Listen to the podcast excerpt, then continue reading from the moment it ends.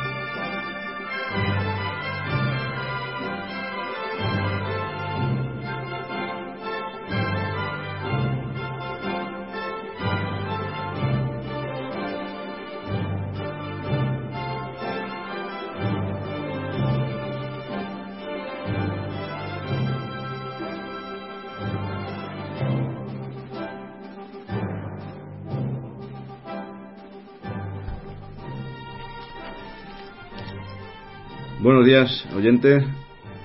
Hoy es martes 4 de marzo de 2014 y comenzamos aquí un nuevo programa de Radio Libertad Constituyente.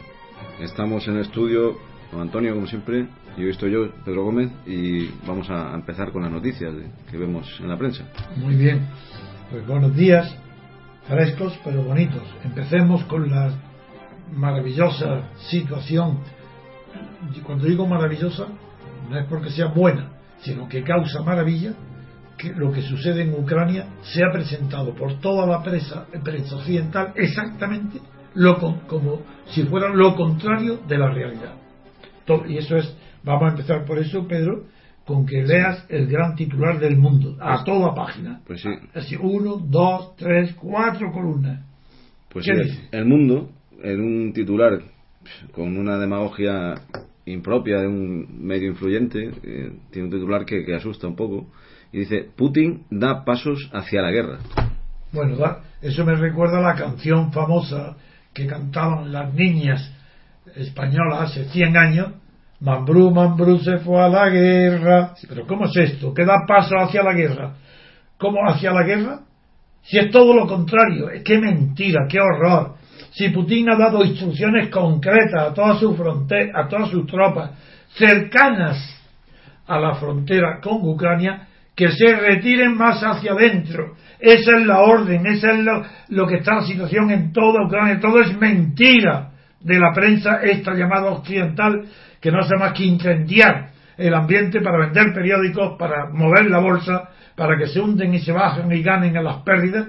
Es mentira. Putin no da paso hacia la guerra. Está haciendo todo lo que está en sus manos para evitar la guerra en Ucrania, donde ha sido provocado. ¿Por quién? Por Bruselas, por Europa. ¿Y Europa por quién ha sido excitada? Por las mismas masas inconscientes e irresponsables movidas por el dinero de la extrema derecha de Estados Unidos y de Alemania. Las fundaciones de, de Paul Kane y de Adenauer han movido a la calle esas movilizaciones en la calle han provocado el temor, la debilidad del gobierno Yanukovych, ha huido por temor a su vida, dice, se ha formado un gobierno provisional de los hechos sin ninguna legitimidad, ninguna, salvo la legitimidad de la fuerza. Muy bien, ¿de acuerdo? Si es, frente- si es la legitimidad de la fuerza, ¿cómo se va a acusar a que la gran mayoría del ejército destinado en eh, de, de Ucrania llame y pida auxilio en Crimea, desde luego, a Rusia para que lo proteja. Pero si la situación es completamente una situación de hecho, si no hay ninguna situación de derecho en Ucrania, ¿por qué se dice que Putin da pasos hacia la guerra? Está dando pasos y está haciendo un inmenso enorme para preservar la paz. Pero no significa nada para vosotros, ni para la gente. No significa que sea Putin quien ha convocado al Consejo de Seguridad de la Unidad de la ONU. Si no son las, no son las potencias que dicen amenazada la paz. Es Rusia. Es Putin quien ha pedido la convocatoria urgente del Consejo de Seguridad para examinar la situación en Ucrania. Porque él, Putin, ha dado órdenes concretas a las tropas rusas para que se retiren, no de Ucrania donde no están, sino de la frontera con Ucrania, para que no puedan ser acusadas ni siquiera de presión. Es cierto que en Crimea la situación es distinta. Es distinta porque en Crimea la península entera y las bases navales y las bases militares y todas han sido ocupadas, tomadas por fuerzas armadas sin distintivos rusos. Y aunque no se sabe si esas tropas han sido así dispuestas por la autoridad eh, de Crimea, autónoma, favorable a, a su incorporación a Rusia, o si ha sido las tropas rusas. Yo me pongo en lo peor para Putin, para Rusia, que sean tropas rusas disfrazadas que se han retirado todos los distintivos y que han ocupado Crimea, todas las bases navales, aéreas y militares. Eso es lo peor. Bueno, pero en primer lugar, si eso es así, indica que Putin tiene un control absoluto sobre Crimea. Ya que de no ser así, ¿cómo va a mandar a unas tropas numerosas que ocupan toda la península de Crimea sin tener el control absoluto sobre ellas? Si eso es porque tiene seguridad en la disciplina. ¿Y qué es lo que ha hecho? Que ha sido provocado. no eh, Putin no inicia la batalla. La batalla ha sido iniciada porque él apoya a un gobierno legal y legítimo en Kiev, el de Yanukovych. Por la lucha aparentemente económica sobre las preferencias de un tratado comercial, una alianza mercantil entre Ucrania y Rusia, o bien un tratado mercantil entre Ucrania y Bruselas y la Unión Europea, se plantea como disyuntiva. ¿Quién lo plantea como disyuntiva? Bruselas.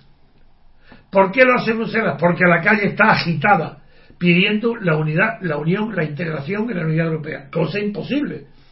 Porque para que Ucrania entrara en la Unión Europea hace falta, harían falta pues 5, 6, 7, 8 o 10 años de urbanización y de acuerdos, es imposible. Pero en fin, la calle se mueve a favor de la Unión Europea. Y al calor de ese movimiento, de esa agitación financiado por la extrema derecha de Ucrania, y a su vez financiado por las fundaciones de McCain y de Adenauer, en las fundaciones, en, financiados por ese dinero occidental, la extrema derecha y, la, incluso el partido nazi Svoboda de Ucrania ocupan la plaza, provocan el temor a ser asesinado, verdad o mentira da igual, provocan el temor en el jefe de gobierno, quien huye y se refugia en Rusia. Ese gobierno, ese presidente del gobierno que se ha retirado nunca ha reconocido ni su retirada ni que sea legítimo lo que ha sucedido en ausencia de él en Ucrania, que, sea que sin saber cómo, de improviso, fuera de la ley, se elige a un, un gobierno que es inmediatamente apoyado por todas las fuerzas occidentales. Bueno, eso es un golpe de Estado, eso es clarísimo. Y ese golpe de Estado, ¿quién, quién Rusia? Y este es el, el primer y torpe error de Putin que ha cometido desde que comenzó la crisis, que lo voy a contar ahora. Putin se defiende diciendo que como el jefe del, del gobierno, el presidente del gobierno que ha huido, ha sido porque lo iban a matar. Y como no ha desistido de su cargo y ha denunciado la ilegalidad y la ilegitimidad de la situación de hecho existente en Ucrania, él acude, en ayuda de un presidente de la República Ucraniana que le pide ayuda, porque tiene intereses eh, Rusia importantes en Ucrania, la pide ayuda y acude en ayuda del presidente que está en, en suelo refugiado en suelo ruso. Bueno, es una tontería y una torpeza de Putin. Cuando ha sido Putin provocado de esa manera por Bruselas, no por Washington. Washington se dio cuenta de que Bruselas estaba abusando de una situación de hecho creada en la calle, en la plaza de Kiev, por una extrema derecha pidiendo pro Europa, pro Europa, a favor de unidad europea, unidad europea, la extrema derecha, Bruselas se lo cree, lo toma en serio como nunca en su vida. Ha oído gritar viva Europa, pues se entiende de entusiasmo porque en Ucrania están diciendo viva Europa y Europa y Europa y Europa. ¿Y qué hace? Comete imprudencia tras imprudencia. Y es ella la que alienta Bruselas, porque eh, Washington se tienta la ropa, porque sabe que McCain es el que está financiando la extrema derecha. Obama hace amagos, pero no se atreve a decir nada negativo contra Rusia. Pero Bruselas Bruselas interviene directamente en el asunto, ayuda y protege y promete cosas que no puede cumplir. ¿Y qué, cómo cambia la situación? Pues va cambiando la situación porque la calle que agita la bandera proeuropea en, frente o fuera de Ucrania no existe ningún poder europeo. No existe ninguna unidad europea que tenga poder para intervenir inmediatamente en Ucrania. Y como no existe, se produce un divorcio entre la realidad de la calle en Kiev y la realidad de la impotencia en Bruselas, que no tiene medios políticos ni económicos para intervenir. Y en lugar de Bruselas haber hecho compatible el tratado comercial de Ucrania con Rusia y con Bruselas, lo hace ella incompatible y acusa, lo tengo todavía fresco en mi memoria, acusa a Rusia de que está interviniendo en los asuntos internos de Ucrania simplemente porque está defendiendo sus intereses en un tratado económico bilateral con Ucrania. Eso es que no hay derecho. Eso se lo olvidará a todo. A mí no se me olvida. Y ese es el origen de la crisis. Que es Bruselas la que aprovecha los movimientos en la calle de la extrema derecha ucraniana para atacar a Rusia y denunciar que el tratado con Rusia perjudica a Ucrania y que está invadiendo que se está ingiriendo en asuntos externos y extranjeros a Rusia cuando trata de defender sus intereses económicos en Ucrania. Esto no hay derecho y eso ha sido la imprudencia de Bruselas en bloque. Y no cometió ese error, yo repito, Obama. Ha sido mucho más prudente, pero se ha encontrado, lo recordaré siempre, que aquellas palabras de la embajadora, de la jefe de la diplomacia europea, de Estados Unidos en Europa, cuando dijo a la Unión Europea que le den, estaba diciendo la verdad. Y la verdad es que el embajador en, el embajador de Estados Unidos advirtió a su jefa de que las posiciones de la Unión Europea saldrían perjudicadas en el caso de un entendimiento directo de Estados Unidos con Rusia. Y contesta a esa advertencia del embajador, la jefa de la diplomacia rusa en Europa le dice a la Unión Europea que le den. Pues es la verdad, porque se estaba entrometiendo en algo que no le concernía. Es verdad que le concernía, pues era una maravilla, que hubiera dejado a las masas ucranianas tener la ilusión de gritar Europa, Europa, Europa, y luego tener el desengaño de ver que ni Rusia ni Estados Unidos podían atender su situación económica, que lo hubiera dejado, que lo hubiera vivido y no que como niños, como niños encantados, como margallos, como un conjunto de margallos, sin tener en cuenta los riesgos de guerra que producían sus intervenciones, pues intervienen directamente culpando al gobierno de Yanukovych de la situación, de Yanukovych.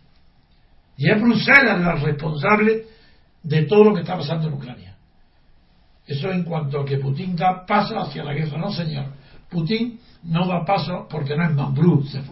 Mambrú, esa canción era en recuerdo del célebre general y duque de Mamboruk, que en español se resumió en la palabra Mambrú. Pues bien, Putin no da paso hacia la guerra, sino que está dando hasta ahora los pasos moderados y tal vez, eso no estoy seguro, porque falta de información sobre los hechos, pero tal vez necesario para conservar la paz en la zona porque todavía mientras Putin esté controlando la situación en Crimea, desde luego, pero en Ucrania también, la paz no es que sea posible, es que la guerra es imposible. ¿A quién se le puede ocurrir un título de Putin da paso hacia la guerra? ¿Pero qué es esto? ¡Qué vergüenza! ¿Por qué asustar a las poblaciones y, y, dar alegría a las bolsas para que se hundan y, y se nazcan nuevas fortunas al calor de estas subidas y bajadas precipitadas de los valores en bolsa. Ese es el día del mundo. Seguimos, seguimos recordando que cuando Putin ordena a sus tropas retirarse de la frontera hacia el interior, está, primero, uno, reconociendo que no hay tropas rusas dentro del territorio de Ucrania. Dos, que no le basta con que estén en la frontera, sino que se retiren lejos de la frontera, para evitar que digan que está presionando. Lo que no hay ni siquiera presión. Luego, también vemos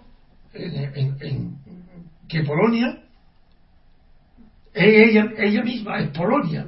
En Polonia se está cuajando la mayor enemistad contra Ucrania, mediante mentiras, las más fuertes de todas serán en Polonia.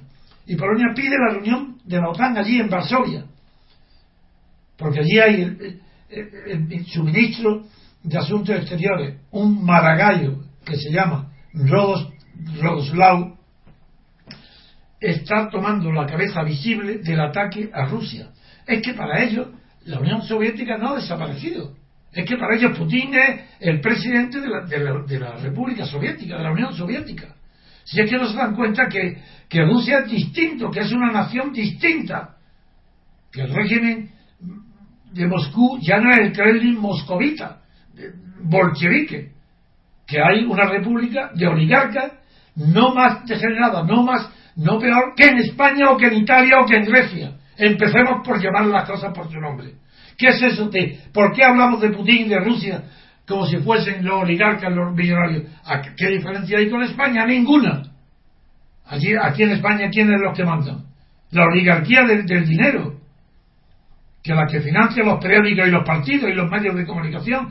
Pues, ¿qué pasa en Rusia? Pues menos, menos exagerado todavía que en España. Pero es verdad que aquello es tan grande que pasa un poco como en China, que por, alguien acierta, da un golpe de mano y se, y se hace multimillonario en 24 horas la desnacionalización del petróleo, del gas, de la energía, de los grandes medios, de los grandes eh, eh, servicios eh, públicos que antes estaban en el Estado, al pasar a manos privadas, se han creado las primeras fortunas del mundo en 24 horas. ¿Y qué?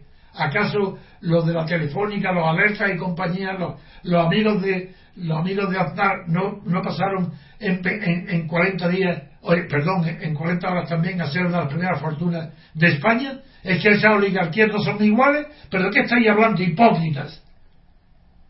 Yo no defiendo para nada a, Putin, porque no me gusta, no me gustan sus antecedentes, porque no me gustan los conversos.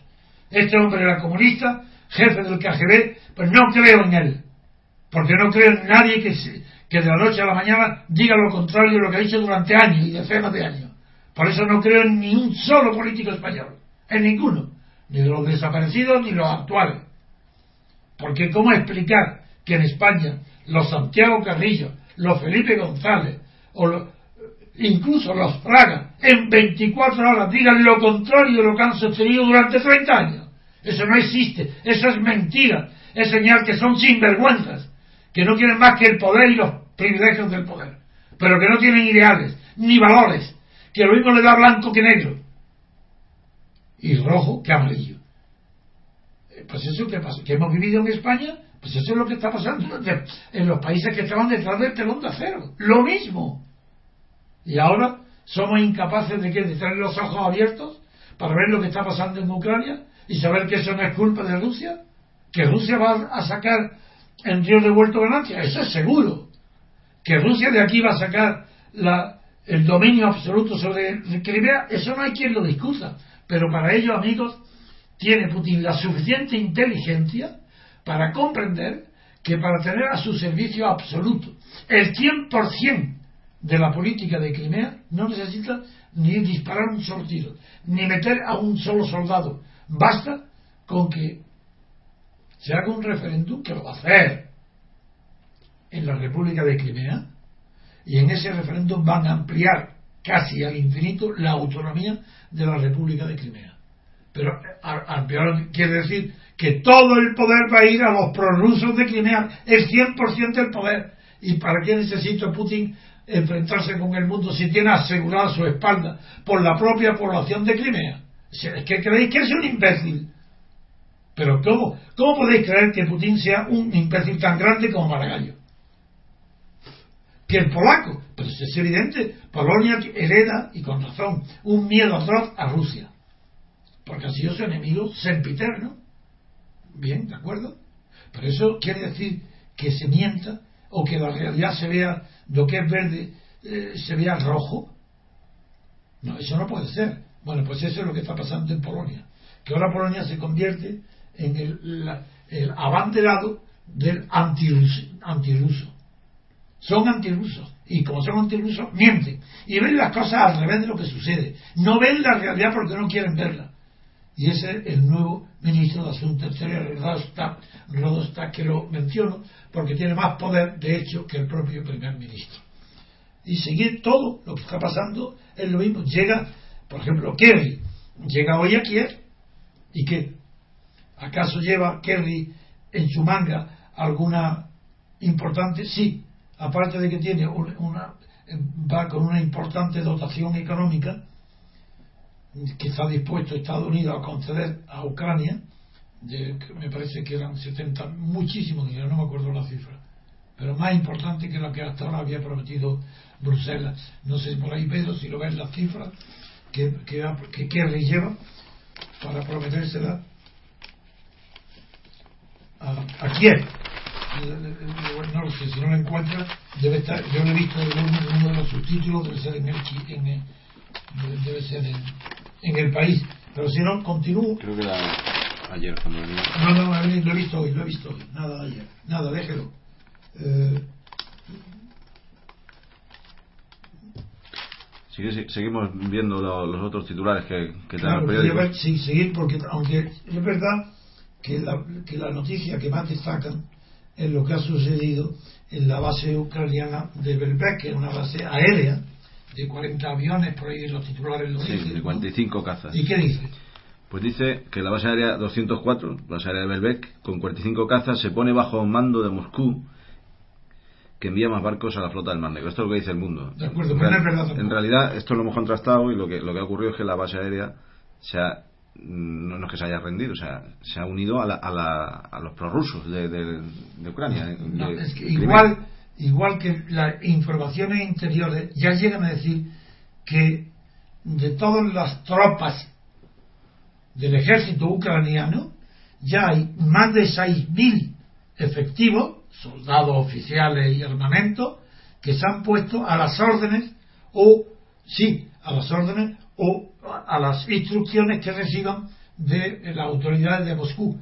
No porque quieran anexionarlo, sino porque en, el conflicto que se ha creado, pues ya en Crimea, la paz de Crimea, todos están eh, obedeciendo a lo que le reciben las órdenes que reciben los ucranianos de Moscú, porque no necesita movilizar, como digo, las tropas rusas. Están, son los propios ucranianos prorrusos los que han ocupado la península de Crimea.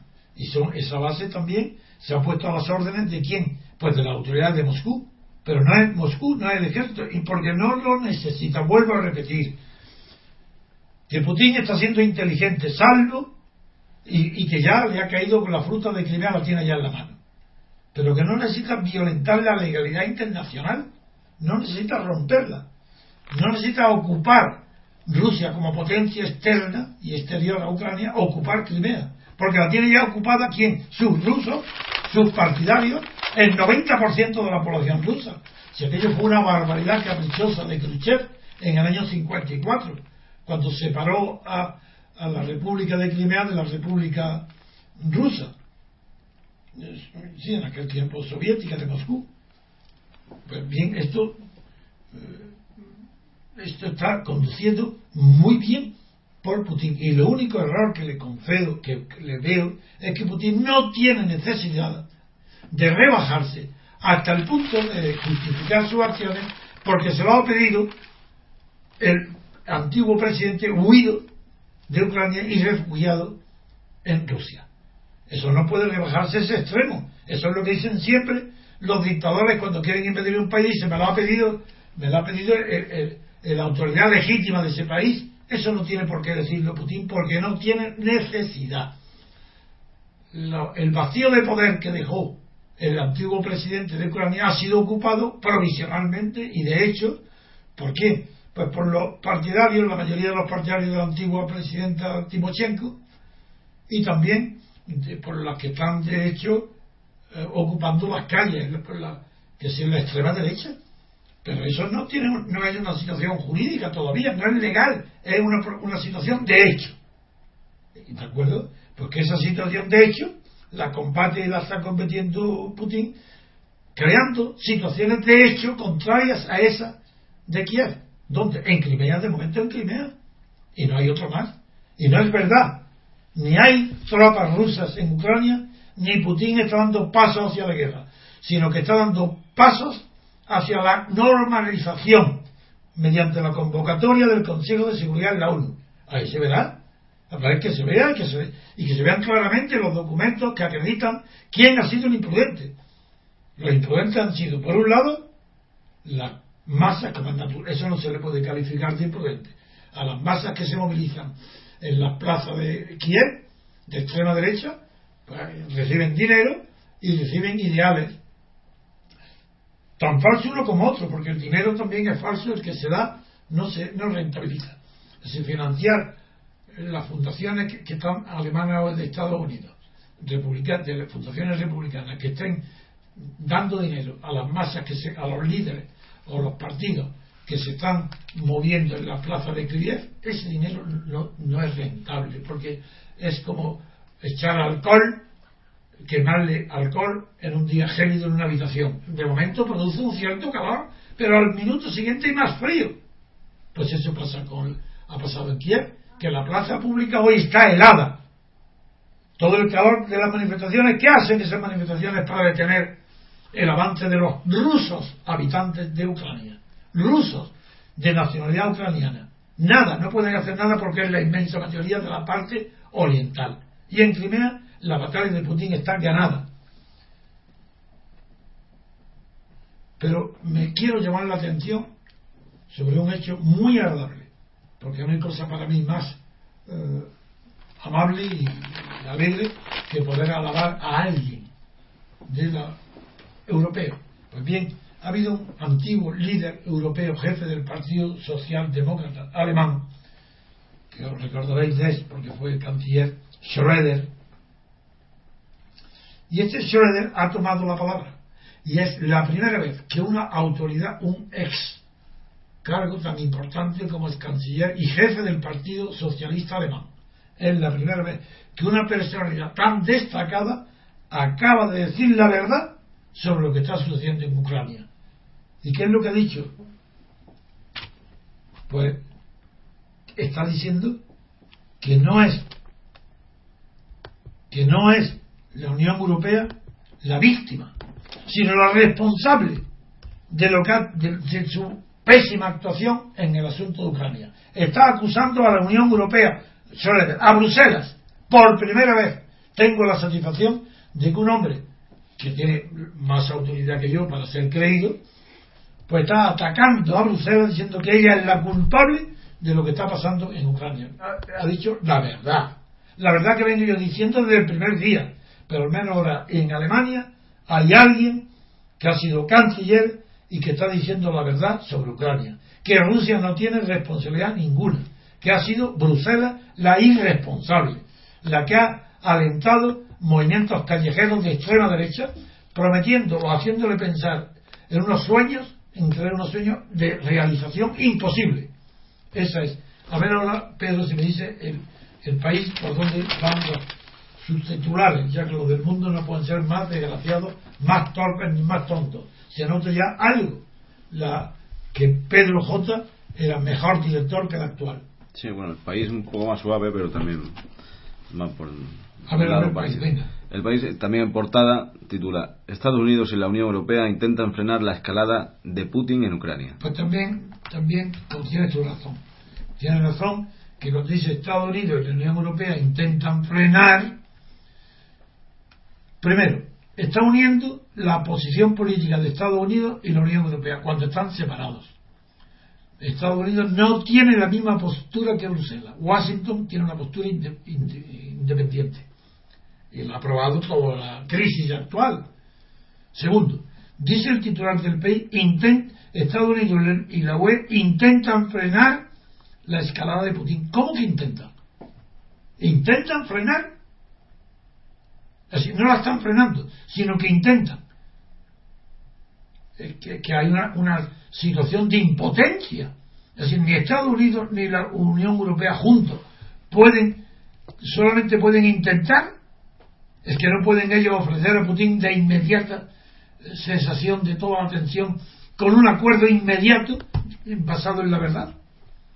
Ah, y luego ya el titular del país está dando la idea de que la razón está en Occidente y que Putin es culpable, porque intentan frenar la escalada, vamos a ver, escalada.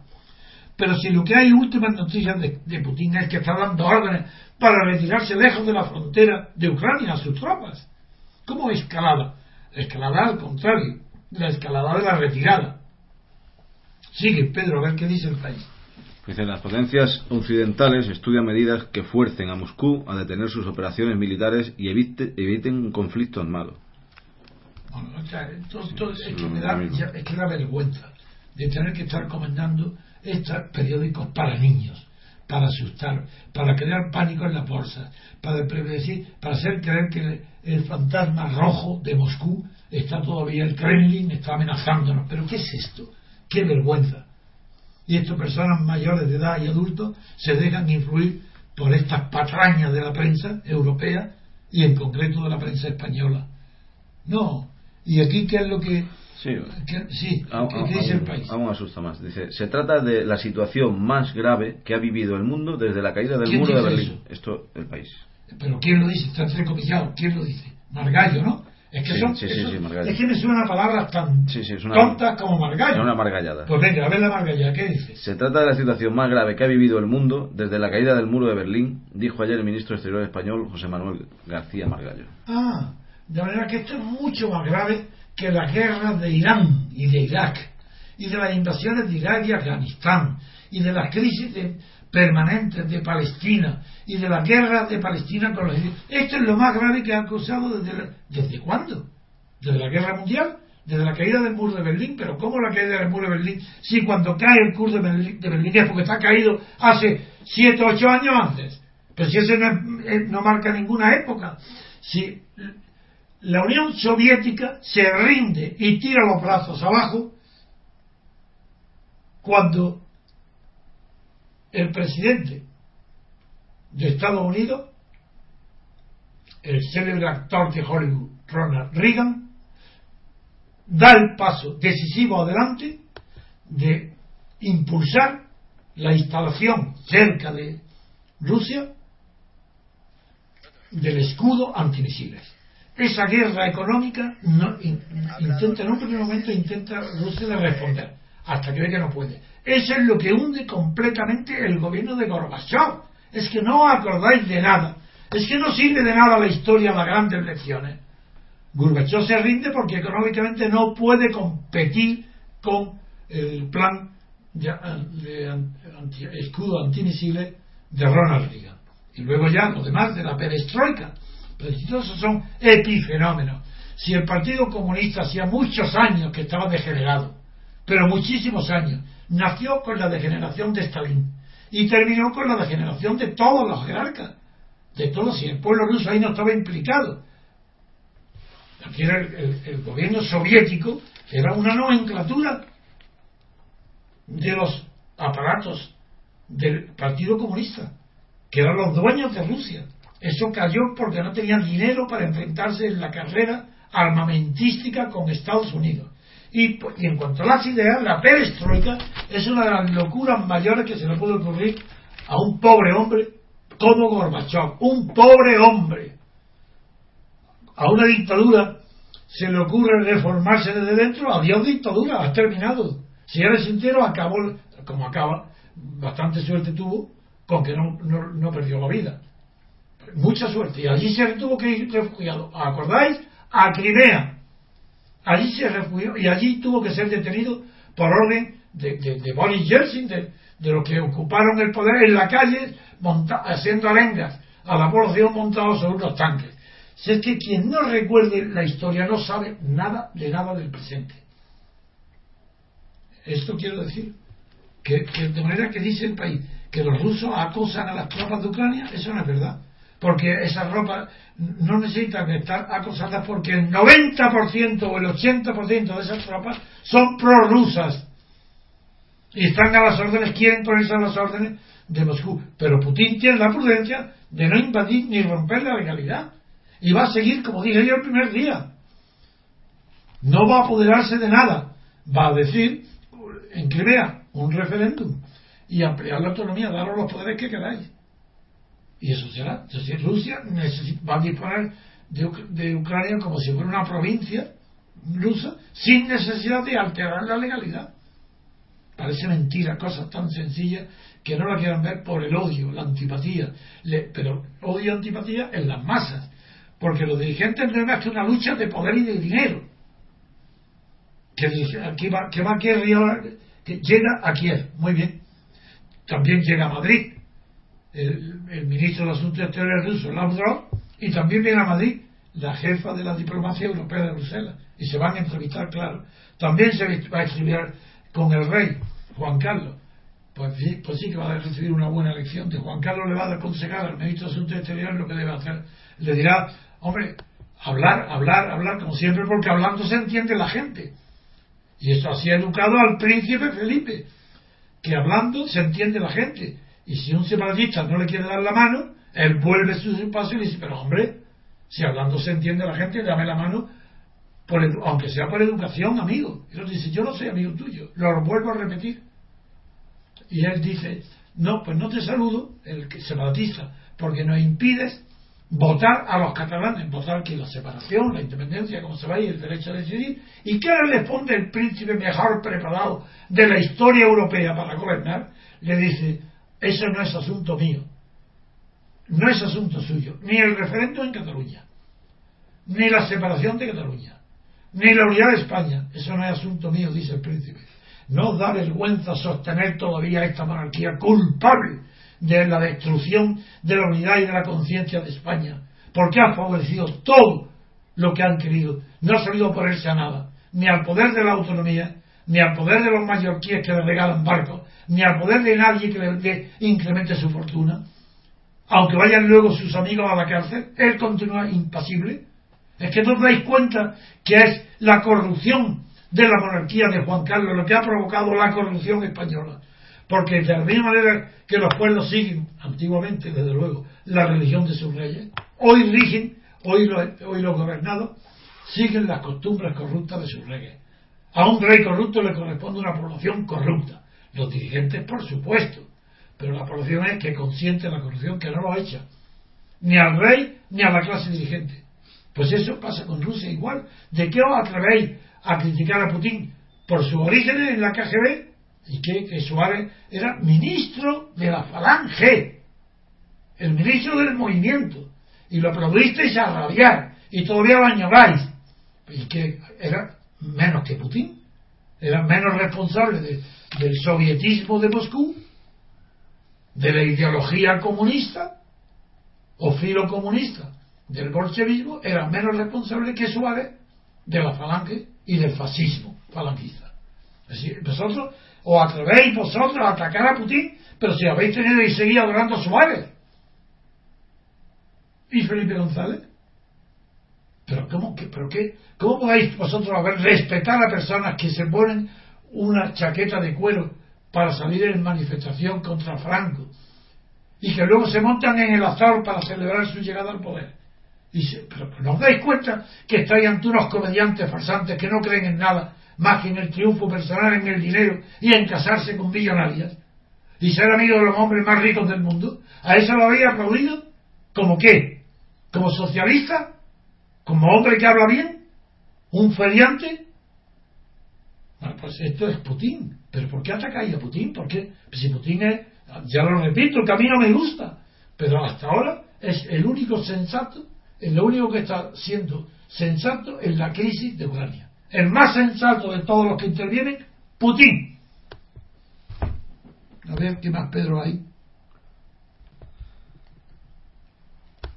Don Antonio, acabo de ver en, la página de, de Russia Today que ahora está declarando Putin en un discurso y acaba de decir que no hay necesidad del uso de tropas rusas en Ucrania. Eso es evidente, es lo que vengo diciendo todos estos días.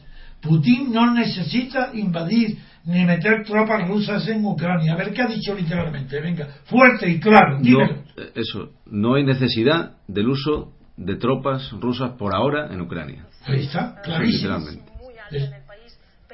Eso es. Sí, y también he visto que aparte de la base aérea esta que se había unido a... Sí, la, hay, dos más. Belbec. pues hay dos más.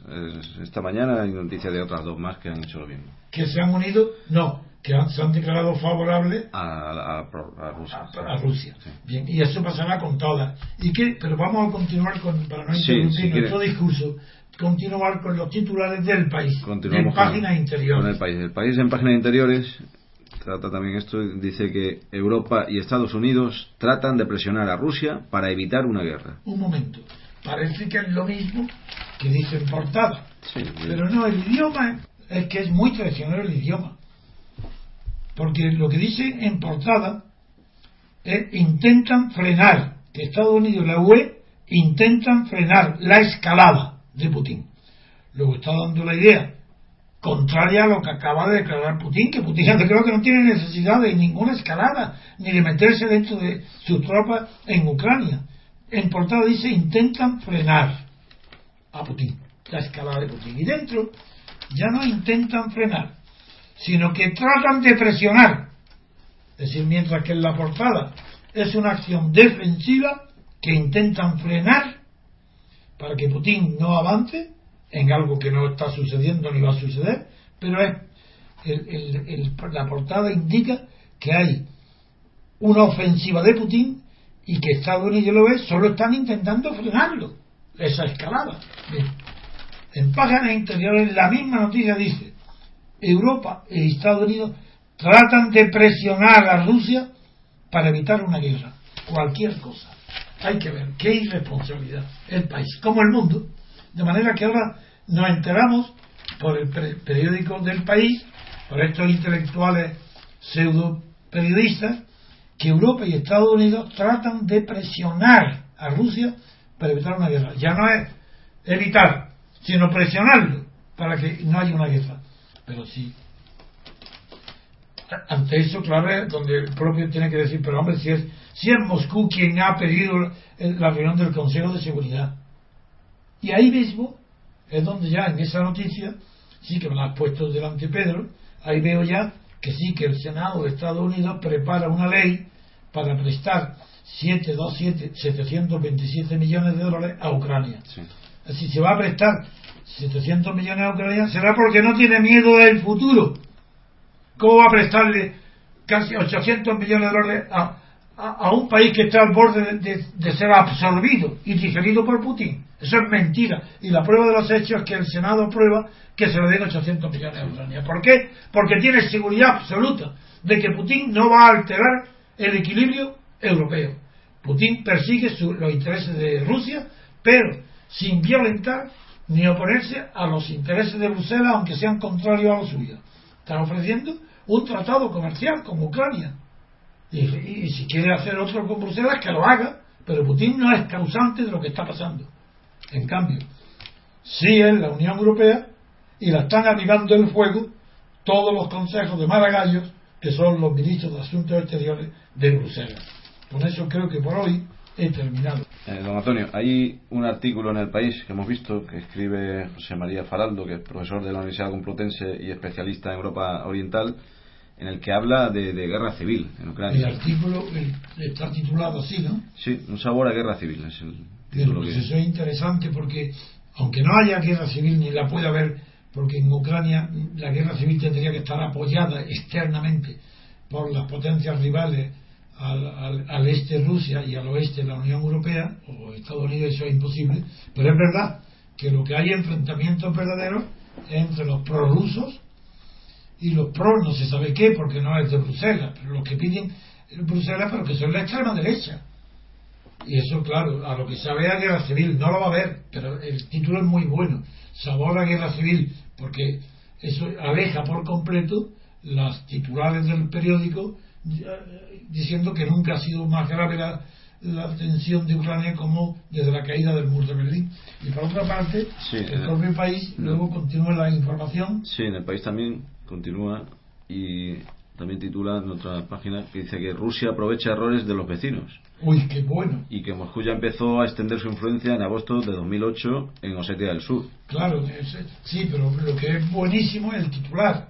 Rusia aprovecha errores de los vecinos. Pues es la pura verdad. El, el error fundamental de quién? De Bruselas. Rusia se está aprovechando en beneficio propio del inmenso error de Bruselas que prometió lo que no podía dar a, Ucrania, a las masas de extrema derecha movidas en, la plaza que se llama Europa, que ahora le ponen como si fuese una fuerza europea. Eh, esto, esto es muy interesante, que ya empiece, porque empieza poco a poco, va apareciendo la verdad. Y dentro, antes de un mes, ya veréis, dentro de un mes mis palabras será la que dirán todas las portadas de los primeros periódicos del mundo y de España. Y dirán los periodistas como si tal cosa, como si siempre era claro que es lo que ellos sostenían. Dirán, esa mentira la vais a ver pronto, porque se va a imponer la verdad, que Putin ha sido el que ha conservado la paz gracias a su prudencia, ha evitado situaciones bélicas y de tensión. Que hay sabor a guerra civil, evidente, pero en Crimea no, porque en Crimea, ¿cómo va a haber guerra civil entre un 90% y un 10%? Eso es imposible. Por tanto, ahí guerra civil no. Y ahora, que aprovecha los errores de los vecinos, evidente que los aprovecha. Menos mal, porque si los aprovecha es señal que no está dispuesto a la guerra. Que le hacen regalo y le cae Crimea como un regalo y un fruto maduro, pues muy bien, lo coge. Pues eso es Putin, eso es Rusia. Y lo que digo, y acordaros de mis palabras, dentro de muy poco, todos los periódicos repetirán lo que yo vengo diciendo desde que empezó el asunto de Ucrania y lo verán sin decir que se han equivocado, al contrario, que ellos nunca se han equivocado, que es la situación y nada, y seguirán condenando a Putin. Esa es la realidad, porque los periódicos tampoco se trata de ideologías, porque si hoy eh, quieren enfrentarse a Putin hablando como si estuviera viva la Unión Soviética y como si Putin fuera el jefe de la KGB, pues hablan así, entonces esa, mentira tan grande no es para que lo crean, es para que los intereses económicos que se mueven alrededor de la Unión Europea prosperen y frenen a todos los que para todos aquellos que el gas ruso es un peligro que esté controlado por Rusia, esos son los que están alimentando a esta prensa, a esos movimientos de extrema derecha y a esos horrores que la, que la opinión pública inocente no es nadie inocente, nadie es inocente, porque todo el mundo tiene posibilidad de conocer la verdad. Y el que huye de la verdad y no quiere conocerla ya no es inocente. Inocente en España no hay nadie. Después de 40 años de franquismo y 40 años de corrupción Juan Carlista, en España no hay nadie inocente. Muy bien, pues eh, hacemos una pausa y continuamos con otra noticia. ¿Qué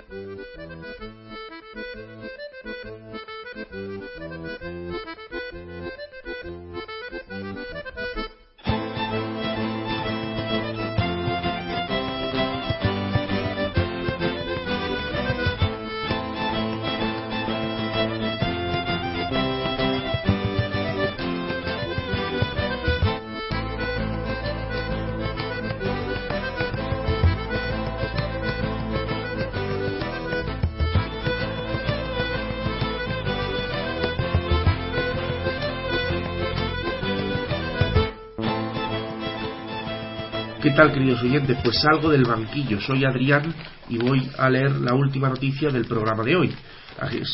Seguimos todos igual, no es que Pedro se haya ido, sigue, eh, está aquí a mi derecha y tengo a don Antonio a mi izquierda. Seguimos todos.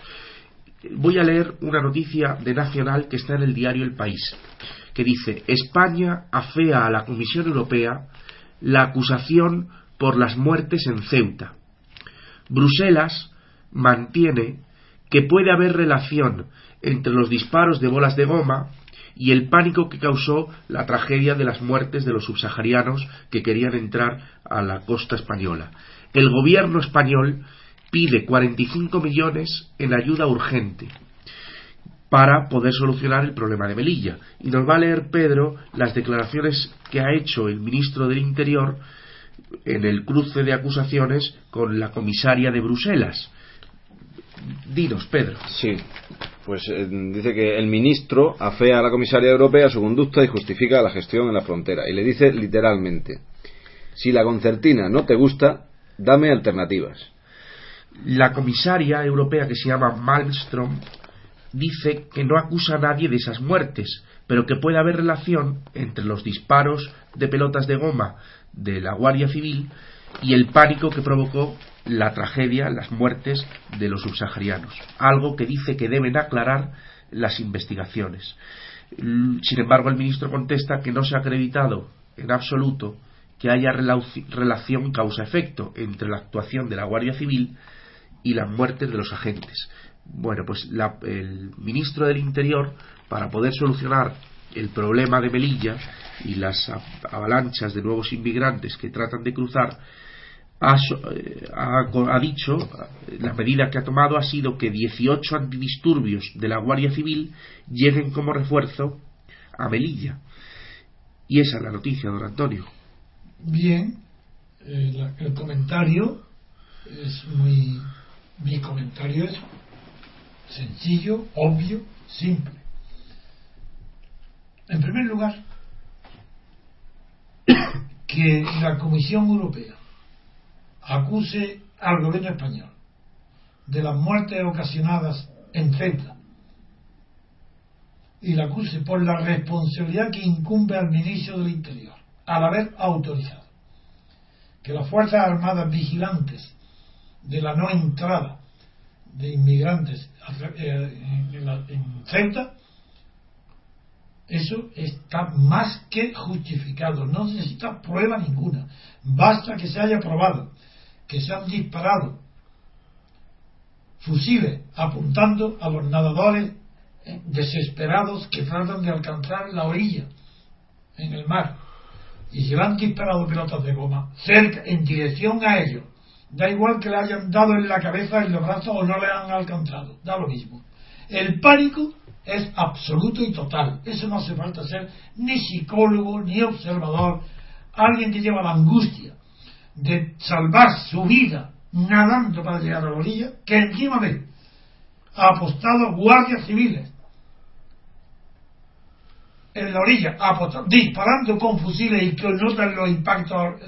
Eso, bueno, si no provoca la muerte instantánea por infarto, provoca el ahogamiento porque ya no tienen fuerza ni saben de dónde van a sacar la energía, la serenidad para poder seguir nadando, vestidos, sin experiencia y con un susto de miedo de la ciudad. Eso no hay que explicar nada, ni tratar de, de emplear paños calientes para decir la verdad.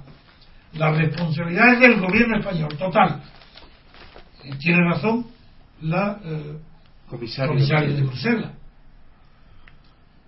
Luego, en, esta, en esa observación tiene toda la razón. Es verdad que el gobierno español tiene en su defensa como único argumento que la responsabilidad de evitar el paso fácil por la frontera española, la responsabilidad de evitar ese paso de la mano de obras no legalizadas, sea, inmigrantes africanos, no le corresponde solo al gobierno español, puesto que está aprobado, que no sé la proporción, pero que de cada 100 inmigrantes que llegan a España, desde luego más de la mitad van fuera, se van a Francia, Italia o a otros países. Luego es la comunidad, la Unión Europea, la que a la vez que en la ley de de inmigración es común y deben respetarse las reglas comunes a la comunidad europea, es verdad que la Bruselas, la comunidad europea, tiene una obligación directa de ayudar y colaborar con Italia y con España y también con, no sé, con los demás países de llegada de inmigrantes de paso hacia Europa, pues tiene, naturalmente que tienen que colaborar. No solamente con medios económicos, sino también con medios auxiliares, personales, humanos porque es una policía europea la que tenía que evitar el paso por la frontera a través de los países como España e Italia, que son a donde llegan los inmigrantes que quieren trabajar en Europa sin papeles legales para ello. Partiendo de esa base, bueno, nos parece ridículo que España haya pedido 45 millones, que el gobierno español, a través de su ministro de Asuntos Interiores, de Gobernación, pida 45 millones de ayuda, es que es ridículo. 45 millones, eso no es nada, eso, una, eso no sirve, eso no es pedir ayuda, eso es pedir una limosna. Y si es pedir una limosna, se la pide a, los ricos que puedan darte limosna. Pero Bruselas, ¿cómo te va a dar limosna a Bruselas si formas parte tú de la Unión Europea? Es que tú te rebajas hasta el punto de pedirle al club donde tú estás como un rico, pedirle limosna. No, pues esto, esto ha sido absurdo. Esto no puede ser. No puede ser que se haya rebajado España a pedir una limosna de 45 millones cuando Bruselas no cumple con una obligación que le incumple, que le incumbe legal y moralmente y jurídicamente de contribuir con España e Italia al, al esfuerzo de impedir la llegada masiva de inmigrantes al territorio europeo. Esto en primer lugar. En segundo lugar, vamos ya a pasar a lo que pasa que al leído tú lo de las cuchillas, porque las concertinas, cada vez que yo hablo la palabra concertina, me acuerdo, porque conozco el vocabulario español, de que es un acordeón. La concertina es un acordeón, que creo que toca por los dos lados, que tiene una, que tiene una musicalidad más sinfónica, porque parece como si hubiera dos acordeones juntas, no lo sé, se llama, en concertina de luego lo tengo asociado a acordeón. Y también está asociado a los conciertos públicos, una concertina, que era lo que hacían los estudiantes con la tuna, pues no daban conciertos, pero era una concertina, que era una balada, una, eh, una nocturna a una chica de la que se enamora uno y va toda la banda a, cantarle algo a la, eh, a la enamorada. No, sí, también enamorada de alguien de la, la concertina. Pero que se emplee esa palabra musical para una alambrada de pinchos para herir a los que tratan de saltar un muro, una, eso me parece un es irrisorio. Así, ¿cómo se puede llamar concertina a un instrumento que hiere? A un instrumento de sadismo. Eso, eso no puede ser concertina, pero en fin, se ha consagrado el uso. Menos mal que todavía no está en el diccionario, están a tiempo de no ponerlo y que se lo ponga otra pues siempre se habla. ¿Cómo se ha llamado eso? Pues es tan tradicional el sistema de aislar a los presos para que no salgan, no para que no entren. Se lo ha llamado siempre alambradas con púas. El idioma español califica que en los campos de concentración existen alambradas con púas para que no escapen de los campos, pero no para que no entren. No, a la cárcel nadie quiere entrar. Eso. Lo difícil es salir. Y en encima de los paredes de las cárceles vemos unos rulos de alambradas con púas. ¿Cómo se le puede llamar concertinas? ¿Por qué? Porque tienen, pues tienen forma de rollo, de rulo, yo qué sé, no lo sé. Eh, pero es inaudito. En fin, es esta aclaración idiomática. Eh, vamos ya a las declaraciones que dicen que esas cuchillas, bueno, ¿por qué cuchillas? Ya no son alambres con púas. Ahora es que hay cuchillas que cortan, ¿qué es? Yo no lo sé. ¿Lo sabéis vosotros? Lo que dicen es que ¿No son púas? Dicen que las cuchillas no les frenan a los subsaharianos. Pero es que son cuchillas entonces. Es que parece yo que, si son cuchillas, es que si son cuchillas es como un cuchillo, es para cortar, no es para pinchar. La púa pincha, la cuchilla corta. ¿Qué son? ¿Púas o cuchillas? Yo entiendo que serán eh, púas. No, si lo entiende, sabe tanto como yo, es decir, cero, nada.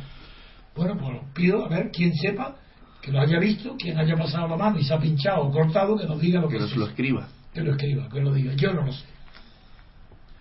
Y dicen que los subsaharianos estudian los turnos de la Guardia Civil. Eso me parece muy bien, como si se estudian los turnos de los presos, de los vigilantes. Vigilan las dos vallas fronterizas y, lo, y localizan los puntos sin concertinas para salir a España. Eso me parece. ¿Para salir? Para, salir, para saltar a Ah, España. Es otra cosa. y aparece un dibujo en el diario El País, un mapa, Sí. donde nos dicen las zonas donde no hay Pero, concertinas. pero están dibujados cuchillas o púas. Eso no lo podemos ver, don Antonio. Ni mirando con microscopio. Yo creo que ni mirando con microscopio. Y hay unas zonas, nos llama la atención que las zonas sin concertinas son bastante grandes en la. ¿Y por qué no van por esas zonas? Pues supongo que irán. Supongo que los 18 antidisturbios van a tapar esas zonas tan grandes. Ah, que hay una noticia de que llegan refuerzos a Venilla. Ah, hay ah, a ver, a ver. 18 efectivos de 18 guardias civiles llegan Porque le llaman efectivos a las personas, ¿no? Se llaman efectivos a las personas, sí. Efectivos, no, no, no, a los fusiles ni a la metralla, sino a todas las personas se les llama efectivos. Es un instrumento más. pues muy bien, venga, es efectivo. Pues ha llegado un módulo de intervención rápida que lo llaman MIR y que está formado por 18 agentes. ¿Y llegan a Melilla? Y llegan a Melilla. ¿Ya han llegado ya? Como refuerzo. Pues es que ha habido temporal. ¿Y dónde estaban? Pues estaban en Almería, pero vino un fuerte viento. ¿Y no, han podido llegar? No sabemos si han llegado. Ya se comprende, hombre, claro, hay un coladero de inmigrantes en Melilla porque no ha llegado el MIR, que es una unidad de 18 guardias civiles, que como James Bond, pues esos 18 son como si fueran 1800, que tendrán instrumentos adecuados para detectar eh, de noche, de día, cualquier hora, cualquier eh, roce con la concertina y saltan las unidades y aquello se acabó el tema es decir, ¿cómo pueden darles esa importancia a 18 guardias civiles y pedir 45 millones más? Porque se esté relacionado. La pobreza de la ayuda con la pobreza del combate, de los medios de combate. Menos mal que se llaman efectivos, porque eso sí que parece algo serio. Que se le llame efectivo a, a los soldados o a la Guardia Civil. Y módulo de intervención rápida. Eso sí, eso asusta un módulo que es como los comandos israelitas, esos que van en paracaídas y raptan y cogen y matan a los, a los nazis. No matan, no, llevan a los nazis, los raptan para llevarlos a juzgar. Todo esto es una verdadera broma. Así, no hay seriedad ni por parte de un español en la manera de afrontar el paso por las fronteras españolas, ni lo de devolver en caliente, que todavía me muero de risa, cuando el Ministerio de decía que era devolución en caliente, y mucho peor todavía cuando dice este ministro que hoy le propone a la, a la comisaria. comisaria que si no le gusta, no le gusta, que le dé otra alternativa, que no, las pelotas de goma, no, las, las, cuchillas, las cuchillas, ah, que si no las cuchillas que le dé otra alternativa. Bien, este pobre hombre, este que fue el que dijo que distinguía entre estar en España topográficamente y estar en España legalmente. Topográficamente era el suelo español, territorio español. Legalmente, no. Que, y dice, solamente se está en España cuando se ha pasado por el control de la frontera, de la policía o de la aduana, si que lo han pasado. Si no, no. Y yo puse el ejemplo, en efecto, todo inmigrante que llega a la Puerta del Sol sin haber pasado ningún control, porque ha tenido la habilidad de llegar desde las costas de Melilla o de Ceuta hasta la Puerta del Sol en Madrid sin haber pasado el control, no está en España. Y como no está en España, se le puede devolver en caliente. Esa es la teoría de este señor, de este ministro. Y claro, se habla de las mafias que están muy atentas a lo que pasa, pero ¿qué pero qué es esto? Pero ¿cómo muy atenta? Y el que va a saltar la bella no está atenta a saber lo que pasa. Es que no estudiarán las horas en las que están los focos encendidos o los guardias acechando. Pero es que creen que son atrasados mentales el que viene. Ya bastante es con que venga pobre, desesperado y en busca de salvarse él y a sus hijos. Bastante es. Que encima lo consideren que son atrasados mentales, pero que tienen la suerte de que estudian a qué hora las cuchillas están más afiladas que otras, eso ya es el colmo seguro que son más espabilados que los funcionarios. Eso desde luego. Bueno, la necesidad espabila y lo que vienen es necesitado. Ya he repetido muchas veces que no tengo, no hace falta que repita, que yo no estoy a favor de la igualdad de la inmigración con los españoles, pero no soy de derechas, ni soy reaccionario. A ver si lo aprendéis de una vez, que no tiene nada, eh, son asuntos diferentes. Una cosa es que el que llega a España por el medio que sea, legal o ilegal, tiene que ser atendido en caso de enfermedad urgente como un español, tiene que ser atendido por el Estado. Otra cosa muy distinta, que tengan derecho a venir a España todos los africanos que no tienen trabajo. Y que eso de ninguna manera, porque España tiene que defender el derecho prioritario de los españoles y eso no implica para nada ni ser de ultraderecha, ni ser discriminatorio, ni estar en contra de la igualdad. Nada de eso significa defender que si hay puestos de trabajo en España, primero están los españoles.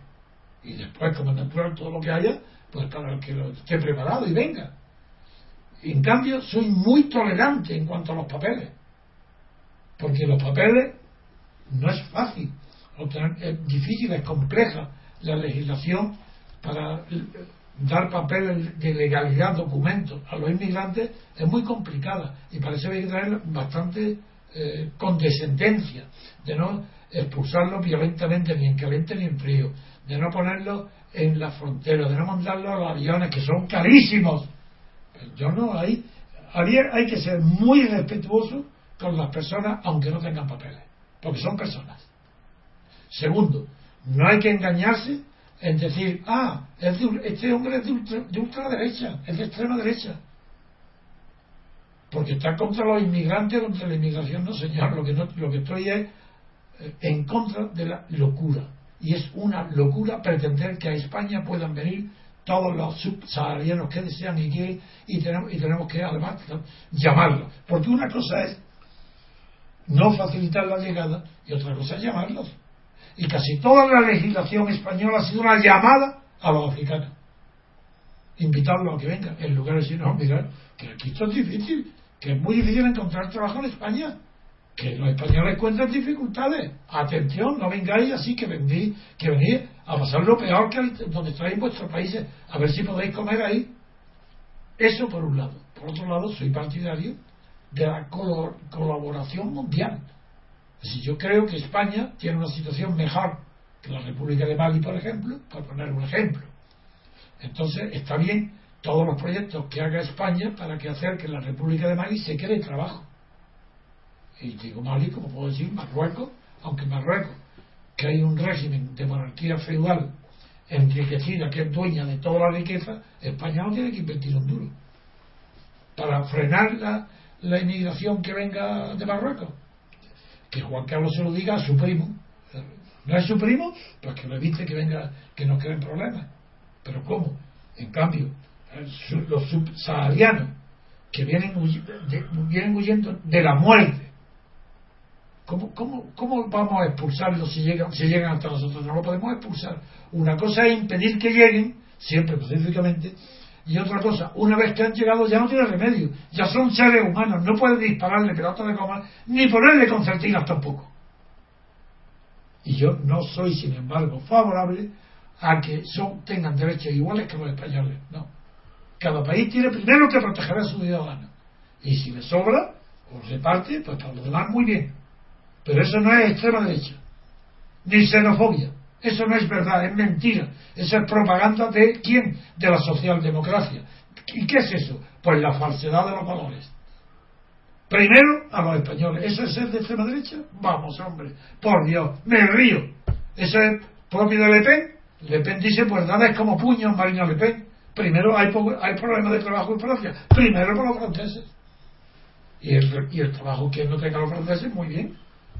Eso, eso es tener sentido común y ser una persona.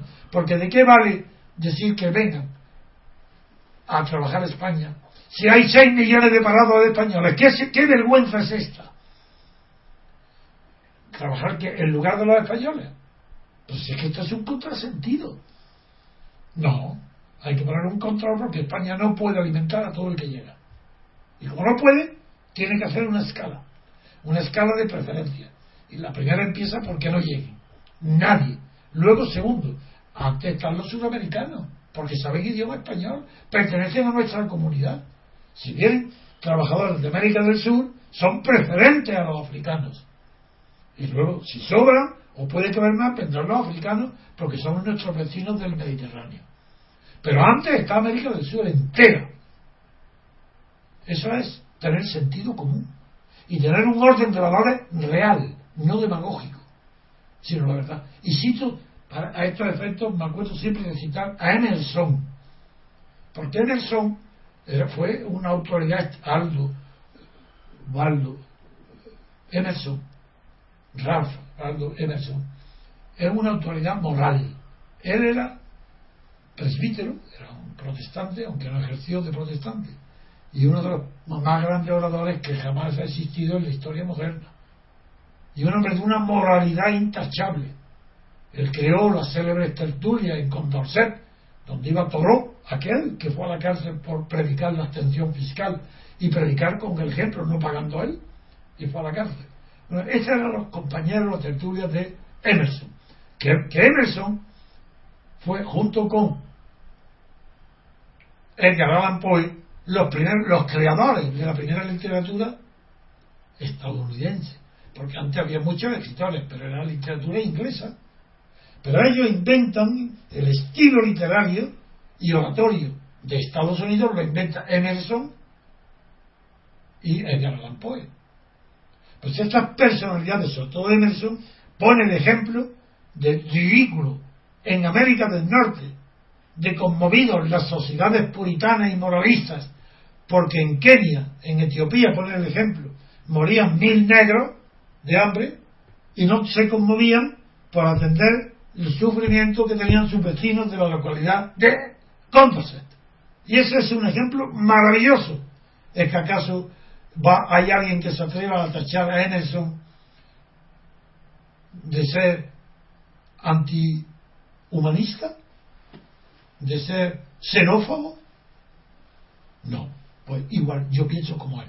Lo mismo. Y que se diga a mí lo que se quiera. Porque yo todo, yo soy lo contrario de lo que sea un socialista. ¿Queréis saberlo? Si un socialista dice que hay que traer la inmigración, yo digo, ah, pues yo pienso lo contrario. Yo pienso, en mi escala de valores es exactamente la opuesta a los de la socialdemocracia. Puedo coincidir con la extrema derecha, puedo coincidir con la extrema izquierda. Generalmente con la extrema izquierda coincido mucho. Con el Partido Comunista también. Con los liberales no digamos. Coincido en la representación, una de las grandes características de la democracia, de los rasgos indispensables es la representación, y con ellos coincido plenamente con los liberales. Con quien no coincido jamás es con la socialdemocracia.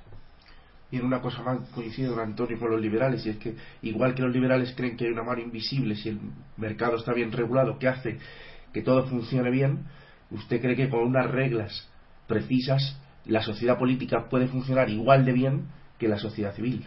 Mejor. Mejor porque una sociedad política es más pequeña que la civil, menos compleja. Eh, la regla de oro es la lucha por el poder, por tanto se puede conocer la sociedad civil está dividida en mil reglas de oro, porque interviene en la sociedad civil no solo la economía, sino que es que la sociedad civil interviene la economía, la enseñanza, la sanidad, las profesiones, todas, es que es todo.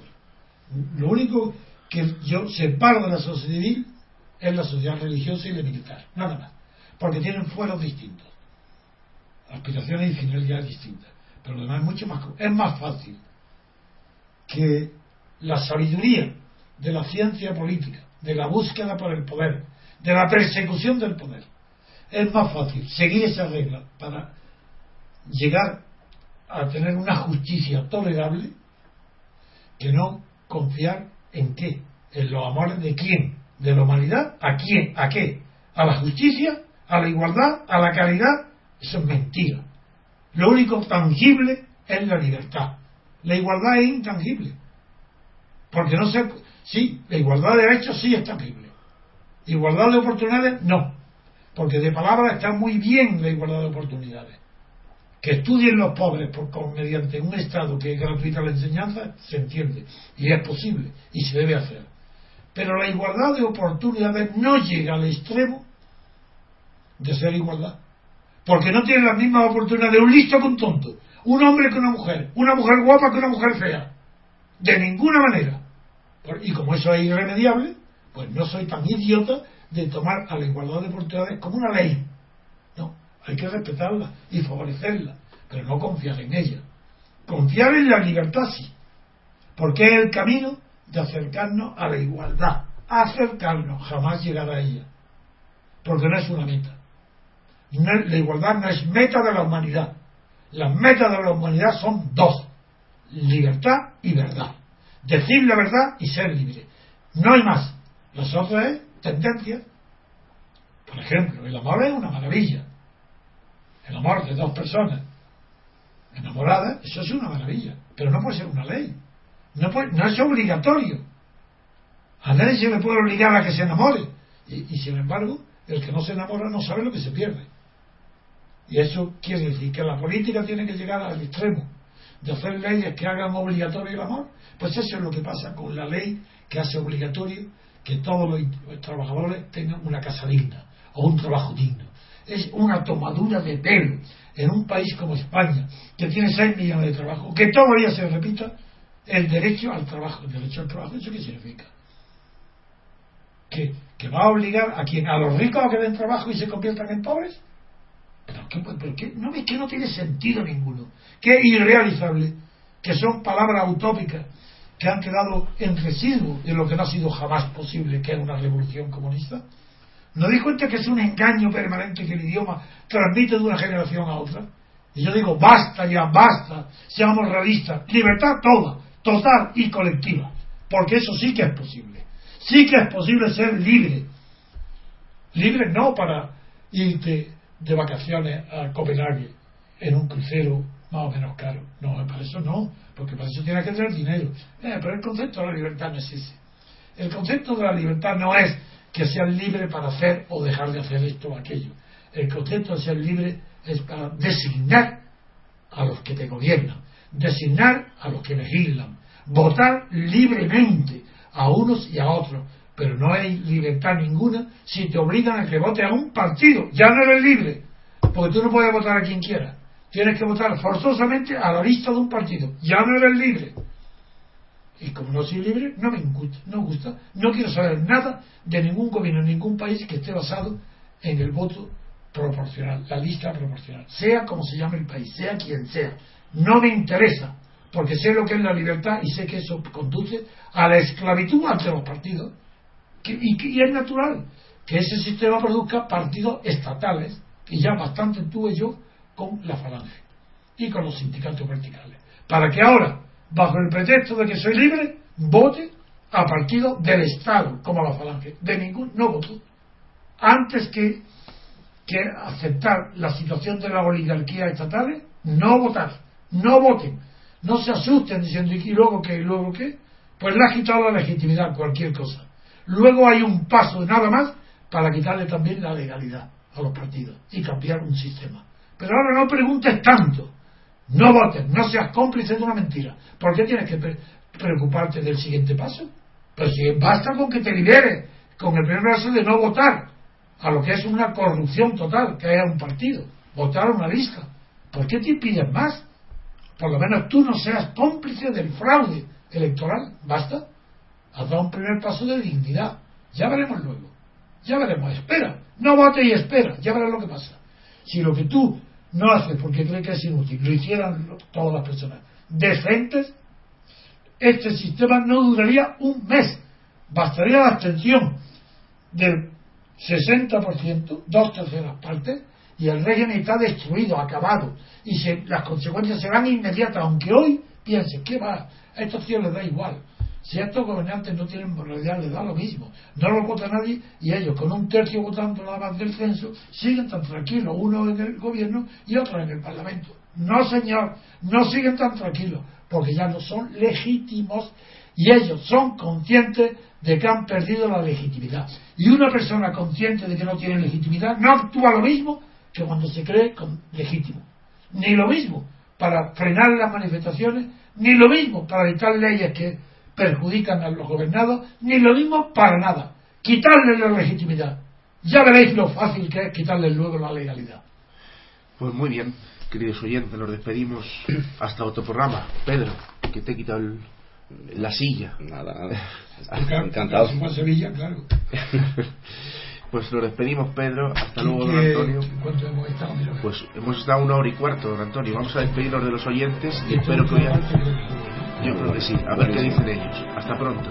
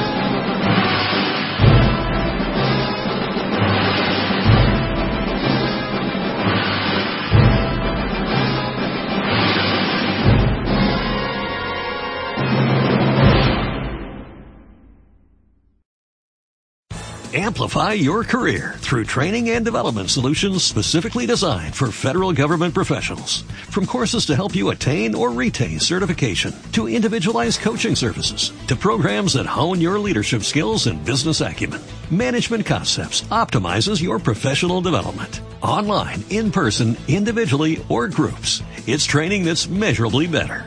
Learn more at managementconcepts.com. That's managementconcepts.com.